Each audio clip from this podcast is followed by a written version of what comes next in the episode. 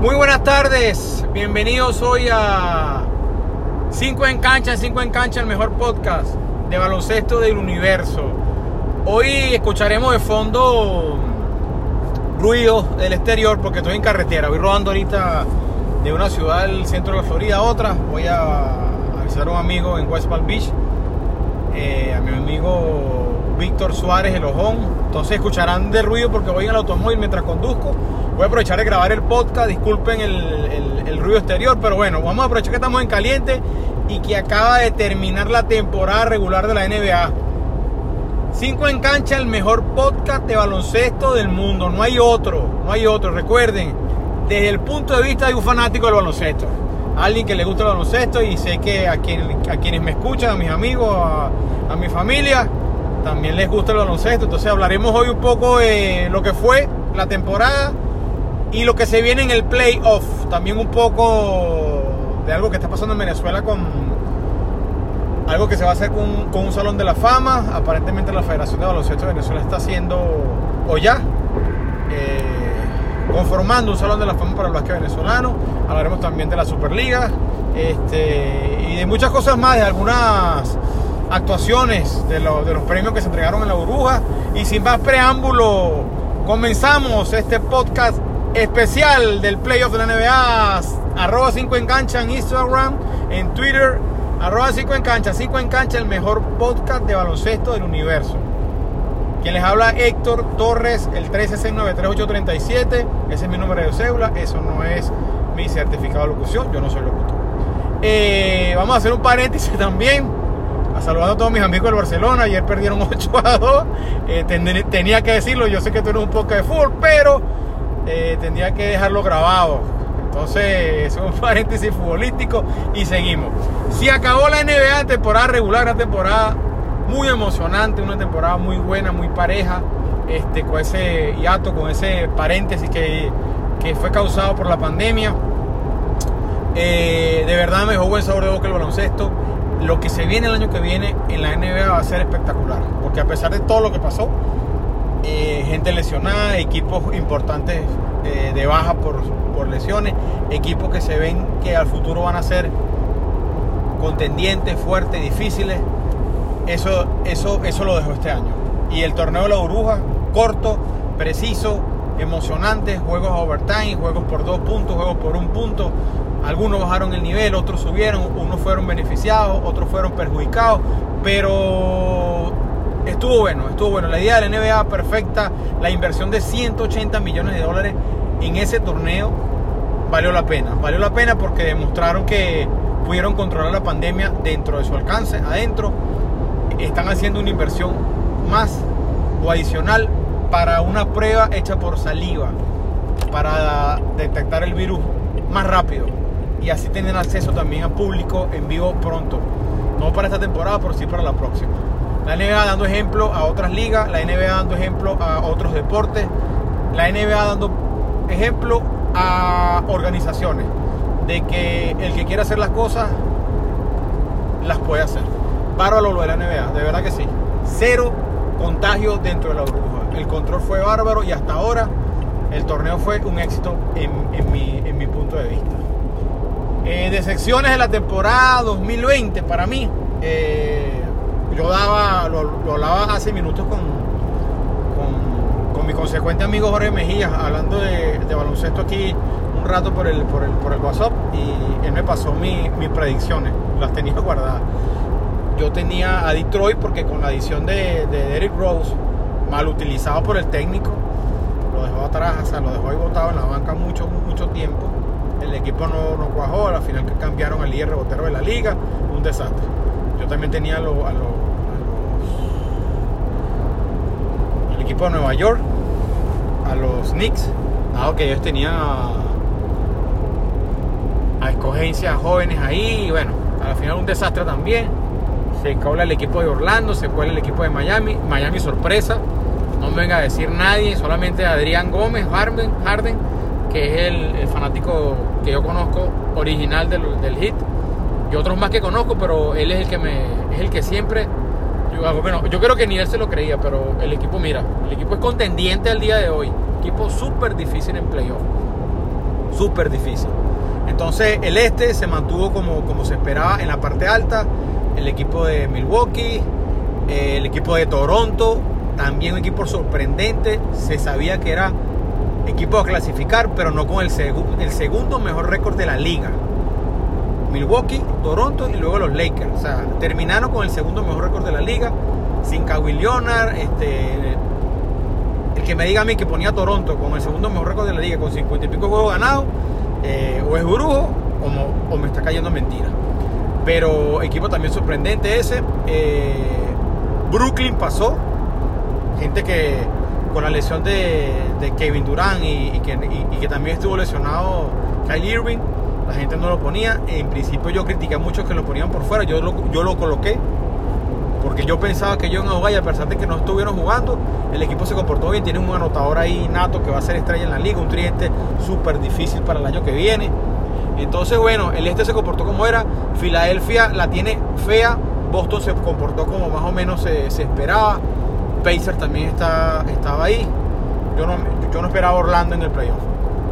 Del otro lado, eh, yo por marcar y que, y que no me gustan los Lakers, este, yo ponía eh, un interrogante. Fueron el, mejor récord del oeste, gran labor de LeBron James siendo el, líder asistente de, la liga, más de 10 asistentes por juego, 10.3. El segundo fue Chris Booker, por, quedó con... Eh, no, Booker no, disculpen. Trady Young quedó con, con 9 puntos y algo. A sus 35 años, LeBron, de verdad, claro, evolucionó su juego al pase. Siempre ha pasado bien la bola. Este año está alimentando bien. Tiene un buen jugador a su lado que mete el punto, que es David. Entonces, el equipo funciona bien en, eso, en esa en esa en esa yunta de, los Lakers. Eh, el equipo de Denver yo también lo esperaba, era, era mi equipo que, yo esperaba que fuera a estar peleando ahí. El equipo de los Clippers, por supuesto, era favorito. La edición de Kyle Leonard, no hay sorpresa. El equipo de Dallas también me gustaba por lo de Lucas. Eh, a quien más yo ponía San Antonio, como decía, coño, equipo que tenía 22 años y falta playoff, tienes que meterlo. Eh, yo nunca puse OKC, Houston un interrogante, pero ahí están, están todos ahí. Y vamos a empezar con las predicciones de lo que se viene. Buena temporada, mejor playoff, lo que arranca el día martes, si no me equivoco. Eh, en los breaks, en, en las llaves será de esta forma. 5 en cancha, 5 en cancha, el mejor podcast de baloncesto del universo. El ruido de fondo es la carretera. Estoy sobre la I-95 a la altura, les voy a decir, Traffic Center. Estoy a la altura de Vero Beach, en Leyworth, aquí bajando hacia donde mi amigo, el papá de los trillizos, Víctor Suárez. Un saludo a todos mis hermanos, a todos mis panas. Mauricio Torres en España, a Culo en España, a Tommy Lowe en España, a Cabeza Músculo, que no supo más nunca de él. Yo no sé qué tú te crees, Cabeza Músculo. A Edgar Barrio en Colombia, a mis panas del Rosario, en Los Chorros, a Víctor, a, que Víctor, por cierto, de, difuntos, al señor Roberto Quiñones, a César en Argentina, eh, aquí a Jorge Mejía, a, todos los panas que me escuchan, a Chichi, eh, a mi pana Adrián Harden desde el Nido del Águila en Quinta Crespo. A todos, a todos mis hermanos, a todos mis hermanos, eh, saludos y abrazos. Recuerden 5 en cancha en Instagram, arroba 5 en cancha y arroba 5 en cancha el original en Twitter. Eh, ahí vamos, solo también a Caché Hongo, a Juan Carlos Caché, que está pendiente de mi, de mi Instagram, me ayuda mucho, ya rumbo a los 500 seguidores poco a poco, seguidores de verdad, yo no compro seguidores, eh, seguidores del mundo del baloncesto. Bueno, seguimos entonces, vamos a hablar de las llaves y los cruces. Vamos a empezar en el este. El este eh, presentará la primera llave. Anoten lo que vayan a apostar, anótenlo, guárdenlo y apuesten, porque lo que les voy a decir es lo que va a pasar. No me voy a equivocar. Anótenlo. Aquí no solamente hablamos de baloncesto en 5 en cancha, sabemos de baloncesto, que es distinto. Cualquiera puede hablar de baloncesto, pero no todos saben de baloncesto. Arroz 5 en cancha presentan el pronóstico infalible. La línea de esta, de esta llave será el equipo de Milwaukee estará barriendo al Orlando Magic. Orlando Magic no tiene ningún chance de pasar en esta llave. Un año de experiencia, de crecimiento. Eh, la salida de Aaron Gordon es inminente de ese equipo. Milwaukee estará pasándole por encima al equipo Orlando, al menos que pase algo, una lesión, algo, pero ese es el pronóstico y no tengo más nada que agregar. El otro pronóstico se viene con Miami Pacers. Va a ser una serie muy buena, pareja física, rápida, de carrera. Esperemos que, que John el chamo que se cayó, que tuvo el golpe, la contusión el día jueves, esté bien ya para la. Es un, buen, es un buen jugador desde la banca. Yo creo que Miami ganará esta serie en seis juegos. Sí, porque Indiana tiene buen equipo también y no es un hueso fácil de roer, ahí no habrá sorpresa. Vamos al Boston, Filadelfia, otra vez se vuelven a encontrar. Mm, Filadelfia viene viene en desventaja, no tienen a. Entonces vamos a dar el equipo de Boston en seis juegos también. Va a estar bueno ahí. Joe Embley hará, hará un buen trabajo y voy a dar a Toronto en 5. 4 y 1 sobre los Knicks. Ahí no debe haber sorpresa, anótenlo, apuesten, vendan la casa y jueguen el dinero en, en esas en esa predicciones. En el este no debe haber ningún tipo de sorpresa. Vamos ahora a nombre de arroba 5 en cancha a presentar el oeste. El oeste voy a arrancar con los Lakers Portland. Eh, el buen momento de Damian Lillard, el MVP de la burbuja, le da algún tipo de, probabilidades de ganar algunos juegos en esa serie, serie muy pareja, la doy en 6 juegos. Deberían estar ganando los Lakers, aunque le voy a decir la verdad, la banca de los Lakers, que me disculpen, es una porquería, que me disculpen, es una lotería, es una vaina loca. Lebron en su, en su, en su trabajo, David en su trabajo, Kuma como un Kino Táchira, no se sabe. Y el resto, pana, yo no sé. yo no sé qué le pasó. No sé si el movimiento de traer a, a JR. Damon Waiter cree, cree que es Michael Jordan. O sea, es una locura. No sé. En la defensa de un handicap. Eh, pero bueno, es el primero del oeste. Hay que darle el mérito. Será difícil. El perímetro de Portland es súper difícil. El momento de Damian Lillard va a ser una serie interesante, pasan los Lakers para mí. En la otra llave, OKC contra Rockets de Houston. Si Houston está sobre el 45% en los tiros triples, el 40% que metan, porque ellos van a lanzar 90 triples por juego, eh, deberían estar en la otra ronda, yo creo que de 6 a 7 juegos. La serie va a estar buenísima. Los equipos que intercambiaron a sus estrellas, una serie a muerte, va a ser muy buena la serie. Está para cualquiera. Eh, Utah Jazz contra Denver. Utah ganará un juego 2. Voy a darlo en 5 al, Denver Nuggets. Va a ser excepcional serie también. Va a ser muy buena. Veremos el equipo de Denver pasarle por encima al equipo del Jazz. Y la última serie, cerrando la llave y cerrando este, este espacio, el Clippers enfrentará a Luca y su gente a los Dallas Mavericks, Mavericks Dallas. Yo doy esta serie a seis juegos, doy, doy, esta serie a seis juegos, una serie de experiencia para, para el señor Luca Donji, siempre va a estar en su nivel. El equipo dependerá mucho realmente de lo que haga el unicornio. Eh, veremos qué pasa con el unicornio, si el unicornio está bien, si está mal, él es un día bueno, un día malo, no se sabe. Pero el resto, o sabe que Luca y buen jugador, va a echar el equipo encima, van a tener buenos juegos, van a batallar, pero hay que ver cómo viene por Singing, que es la, es la clave, es la clave del equipo de Dallas. Ya sabemos quién es Luca Doncic, él va a hacer lo que sabe hacer. Lo que no sabemos es cómo viene por Singing. Entonces, pasar el equipo de Clippers ahí, sin sorpresa, sin sobresalto. Esa, eso es lo que viene. Eso es lo que viene. Van a estar muy, muy, muy buena las llaves a partir de este martes en la burbuja. Va a estar muy, muy. Entonces me despido de esta parte del programa. Arroba 5 en cancha, 5 en cancha en Twitter, 5 en cancha en Instagram. Eh, desde la I-95 rumbo a West Palm Beach. Hablando un poco de baloncesto, ahora vamos a hablar de la Federación Venezolana de Baloncesto, cumple 85 años. Eh, se habla de la creación de un hall de la fama, un salón de la fama Imagínense ustedes, de 85 años. Ojalá, yo, hay un documento en Instagram y en Twitter que está rodando donde se explican todas las cláusulas, unas nominaciones que hay. Eh, lo he leído por encima. Yo espero, porque no lo he leído, ojalá sea así, que la nominación y la exaltación al Salón de la Fama del baloncesto venezolano venga con algo monetario para estas personas que van a entrar que están vivos, por supuesto.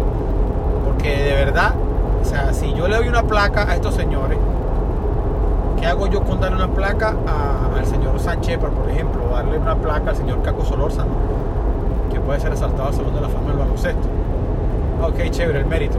Pero señores, en todas partes del mundo, un Salón de la Fama significa una jubilación. Entonces ojalá hayan pensado en eso. Ojalá hayan pensado en algo, en algo monetario de por vida por un jugador de baloncesto que entregó su juventud, entregó la mejor parte de su vida para entretenernos, perdió tiempo valioso con su familia para entretenernos y que por, mm, digamos, falta de planificación o mala cabeza o lo que sea, estos jugadores no tuvieron o no tienen, todavía no existe un ente, o lo dije en otro programa, eh, que los ayude a cuidar la parte monetaria, a cuidar la parte económica en su retiro. Un fondo, eh, una jubilación como deportista, no sé si eso exista, creo que no existe en Venezuela a nivel de baloncesto, porque en casi todas las ligas importantes o las ligas serias, cuando algún jugador se retira, cumple algunos parámetros para optar por algún tipo de, jubilación, de algún tipo de, unificación, de remuneración cuando se retira. Entonces ojalá la liga, la Federación de Baloncesto y la gente del básquet en Venezuela, los que lideran, los que eh, lideran ahorita el, baloncesto en Venezuela, hayan tenido esa, ese pensamiento y sea así. El momento difícil en Venezuela lo dudo, pero espero que sea así. Porque de verdad, de verdad, de verdad, ya está bueno de placas, de nombramiento, de cositas y que la cosa se ponga seria. Ya está bueno ya que estos jugadores, disculpen lo que les voy a decir, le vendan el alma al diablo para poder comer. El que sabe lo que. O sea, yo me refiero, sin, sin, sin que yo como jugador que fui estrella en la liga, jugué 15 años en la liga, fui líder punto en un sitio, representé a la selección, eh, jugué en, en varios países. Me maté por el equipo mío en Venezuela, hice todo, fui estrella, no tuve problemas, cumplí con, mi, con los parámetros para entrar a, ese salón de la fama y no, y no, y no tengo ninguna remuneración o, no tengo nada en mi retiro y estoy vulgarmente diciéndolo, pelando bola, me tenga que poner una camisa roja y ir por ahí haciendo política para poder comer. Eso es lo que no debe pasar. Yo, yo en, mi, en mi pensamiento digo que la política del deporte son cosas que no deben de mezclarse. Porque el deportista es un ejemplo para todos. No es un ejemplo de política, no es un ejemplo de ideales, no es un ejemplo de eso, no es un, ejemplo de vida. De vida, de cómo debe ser una persona dentro y fuera de un campo, de una cancha, de un terreno. Entonces, ojalá, ojalá y se piense en eso. Ojalá los jugadores que tengo ahorita, los que vienen, las estrellas, recuerden esto, hay una cosa que no se detiene, que es el tiempo. Con el tiempo no se detiene la edad. Y con la edad se pierden condiciones, se pierden condiciones físicas. Y un jugador profesional de cualquier deporte depende de eso, de más nada, de su inteligencia chévere. Pero cuando tengas 45, tu inteligencia te va a servir para otra cosa, pues y si no tienes herramientas, no estudiaste, no hiciste nada, vas a quedar jodido. Entonces, recuerden que la que la los estudios indican que estas personas tienen dinero en juventud pero si hace una mala inversión o no hace ninguna inversión o tiene, tienden a, tener una vejez difícil. Entonces, más allá de eso, porque ese problema de cada quien, es preocuparse por el futuro de los jugadores. La federación, las ligas, eh, los diferentes gentes que explotan, que exprimen esos talentos, preocuparse porque esta gente estén bien en el futuro, estén bien en su vejez, estén bien en su retiro. Eh, de eso, para cerrar el tema, ojalá todo pase así, ojalá todo sea en buena prueba del deportista venezolano. Recuerden que ellos entregan la vida para que uno se divierta, para que uno se entretenga. Y sin más preámbulo, este, es eso. De eso quería hablar, una emisión corta del programa, a mi entender. Ya estoy a pocos minutos de, mi destino. Esperemos, este programa va a durar 20 minutos nada más, porque es un programa especial, programa flash. Recuerden que el audio externo está mal, se escucha mal porque no estoy en el estudio gigante de, 5 en estoy en el carro ahorita, estoy en el auto viajando a, a los que están en Europa, estoy en el auto. llegando a, a Beach. Entonces, bueno, quien lo quiere, Héctor Torres, un abrazo desde aquí, un abrazo fraternal a todos. Escuchen el podcast y apuesten, apuesten que lo que les estoy diciendo es verdad. Que lo que les estoy diciendo es lo que es. No solamente hablamos de baloncesto, sabemos de baloncesto. Arroba 5 en cancha, 5 en cancha en Instagram, 5 en cancha en Twitter. Un abrazo para todos y cuídense mucho. Saludos.